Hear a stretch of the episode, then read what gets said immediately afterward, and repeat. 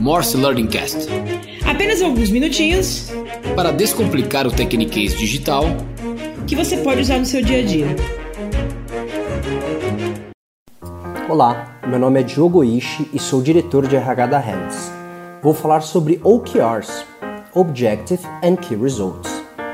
Andy Grove, que trabalhou na Intel, criou o método. Ele foi mentor do Steve Jobs. É muito utilizado por empresas de tecnologia no Vale do Silício, como o Google, que utiliza desde 1999. Atualmente, a maioria das startups utilizam o OKRs, que é um framework para gestão de metas, no nível empresarial, por área e individual. Muito mais do que um método de gestão de metas, é uma ferramenta de comunicação, alinhamento e transparência com todos os níveis da empresa. Os times participam ativamente da definição dos objetivos a serem alcançados na empresa muito mais do que uma ferramenta, OKRs deve ser incorporado na cultura e nos ritos da empresa.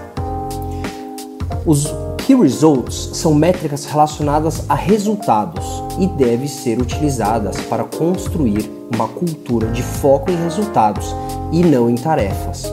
Se você estiver realizando alguma atividade que não esteja alinhada com um OKR da organização, você não deve priorizá-la.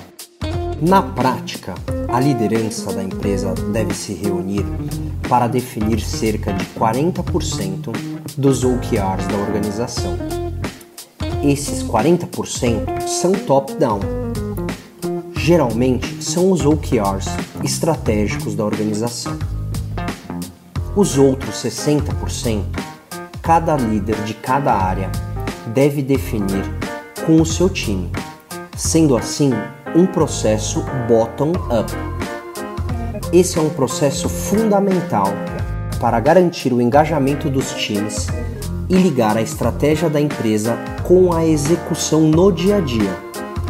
A liderança enxerga a floresta de cima e consegue visualizar que devemos chegar do ponto A ao ponto B. Os times ajudam a desenhar o caminho abaixo da selva, contribuindo dizendo se existe um rio no meio do caminho, se será possível atravessar o rio a pé, se será necessário construir uma ponte ou utilizar um barco. Isso é muito importante para garantir que a estratégia tenha um alinhamento forte com a execução no dia a dia.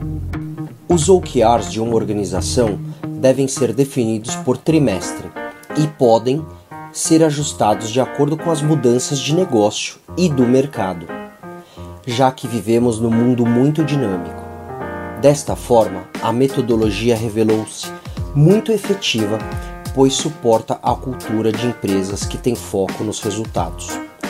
Eu, particularmente, sou muito fã desta metodologia. Espero que tenham gostado. Muito obrigado. Obrigado por participar de mais uma edição do Morse Learning Cast. Maiores informações sobre o tema e o convidado do dia estão no descritivo deste podcast.